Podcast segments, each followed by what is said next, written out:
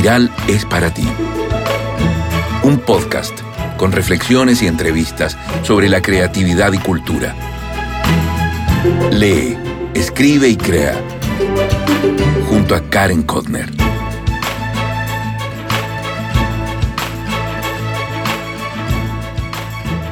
¿Cómo estás?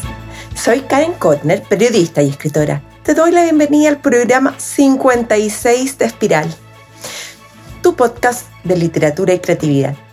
Hoy voy a reflexionar sobre formas para aumentar la creatividad y de paso la paz mental, que a veces se nos hace tan esquiva. Pero antes de eso, como suelo hacerlo, te comparto un poco de mi vida. Recuento personal. Mm, ¿Por dónde comienzo? Bueno, primero por el Instagram Live que tuve con Ignacio Rebolledo. Fue toda una experiencia porque Ignacio fue el que guió el encuentro y se generó una conversación muy entretenida y rica.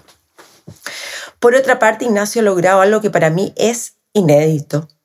Llegar a un público joven por medio de ser booktuber y además escritor. En el próximo capítulo de Espiral tendremos la conversación aquí mismo para que la puedas escuchar. Además, sigo promocionando mi cuaderno de escritura y muchos me han preguntado por un taller relacionado a este. Estoy pensando seriamente armar uno para marzo online. ¿Te gustaría? Otra cosa, mi pobre Julieta, así se llama mi prefermento, que es como la mamá del pan, de la masa madre. Mm. Bueno, la tenía bastante botada y he vuelto. El domingo probé hacer unos panes distintos y fueron un éxito. Esto se conecta con lo que voy a contarte sobre la creatividad. Gracias Ana Enríquez por escribirme sobre el último boletín, que comenté la escritura de Samantha Schweblin, ya saben, me cuesta pronunciar algunos apellidos. ¿Qué me contó? Leí Distancia de Rescate. Muy bueno. Recomiendo La Vía Secreta de los Árboles. Maravilloso. Un abrazo, Ana. Alexandra Kuzlas también me contó que la conoce y admira y que Kentucky's es tan realista que uno se siente dentro de la historia. Coincidió con ella. Y Distancia y Rescate es también buenísimo. El estilo es extraordinario, incómodo, raro y maravilloso. Aprovecho ese lugar a Alexandra, que fue una alumna de un taller eh, de escritura creativa que tuve full COVID durante la pandemia. En otro tema, Llevo 10 años arrendando un espacio aquí en La Rayán y me dije, cuando publique la próxima novela, voy a redecorar. Pero sabes, el tiempo pasa, me encantaría tener buena voz. Cuando salga este episodio que estás escuchando, estaré a menos de 24 horas de cumplir 49 años. Y prefiero vivir el presente. Así que me contacté con una persona que me va a ayudar. Vamos a pintar de blanco las paredes, voy a quitar un montón de cosas, poner un buen librero y en el espacio donde tengo un lavaplatos armaremos algo mejor. Fueron las elecciones presidenciales. O sea, van a ser este domingo y cuando tú lo estés escuchando, este capítulo, ya habrán sido. Y todavía vendrá una segunda vuelta reñida. Hay personas que gozan con la política. Yo gozo con los libros, el pan, salir a correr, cuando me resulta, pero la política no es lo mío.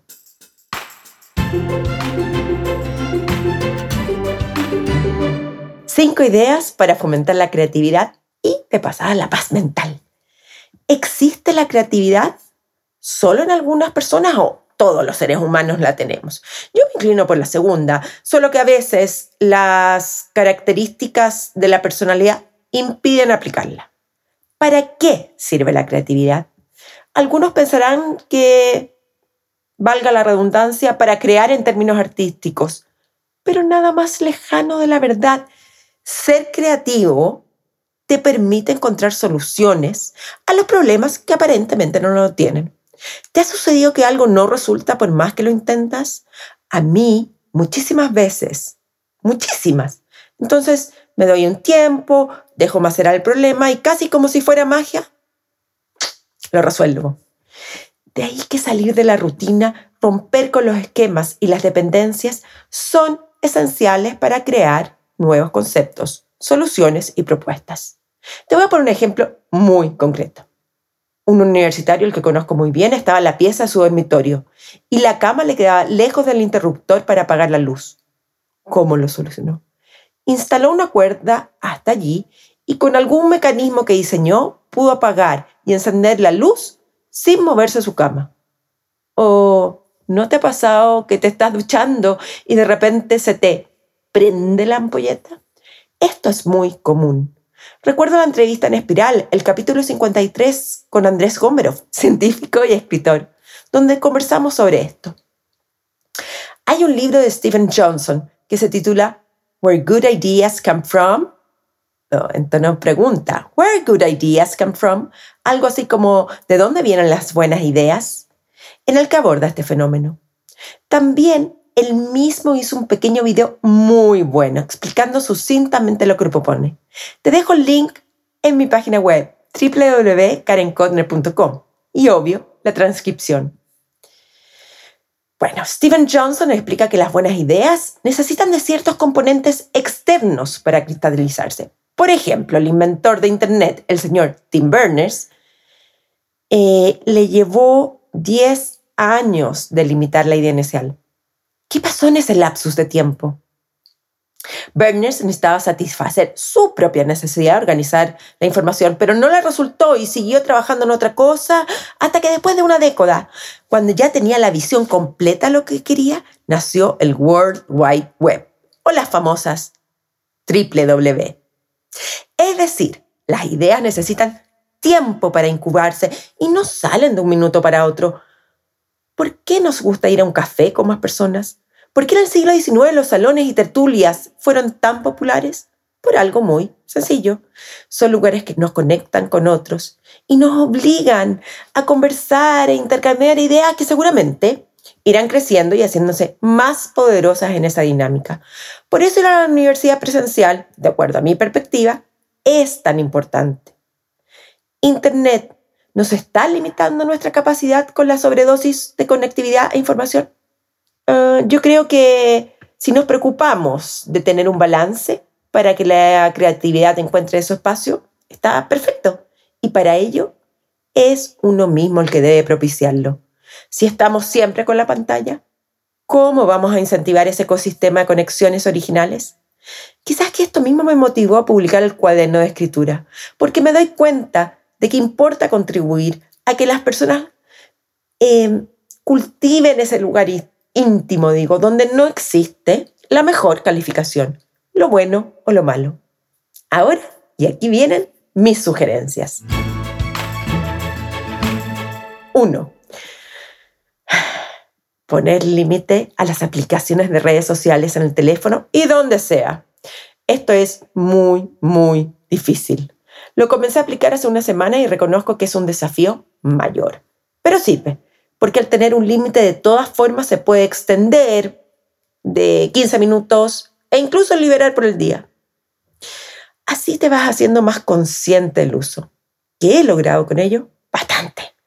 Conciencia al tiempo, cómo lo ocupo y libertad, libertad para ocupar ese mismo tiempo en otras cosas. Es casi como un espacio mental para hacer otras actividades, casi tener permiso. Esto me ha llevado de verdad a leer más, a volver al pan, ordenar. Dos, olores ricos.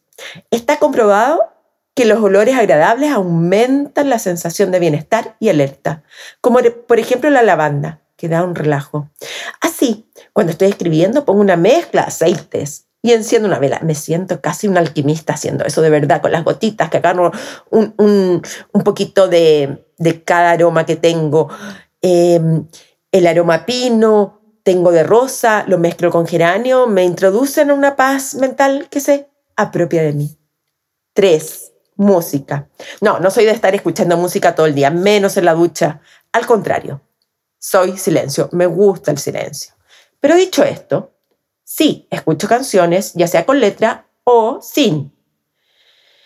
Me abre un canal de relajo y florecen mis ideas. Para mí es importante que sean estilos distintos, es decir, a veces jazz, sinfónica, en español o en algún idioma incluso que no conozco. Y cuando te cansas, lo apagas. ¿Qué sucede? el silencio se amplifica. Cuatro, meditar. Cero novedoso. En realidad, nada de lo que digo es novedoso, pero quizás tenerlo ordenado y volver a escucharlo siempre sirve. Em, lo que sí es original es que el podcast que encontré de verdad me ha cambiado la vida para bien. Se llama Salud Mental. Y es de un argentino que la lleva para mi gusto. Por ejemplo, la noche lo escucho para dormir. Si me duele la cabeza, tiene un episodio especial para disminuir el dolor.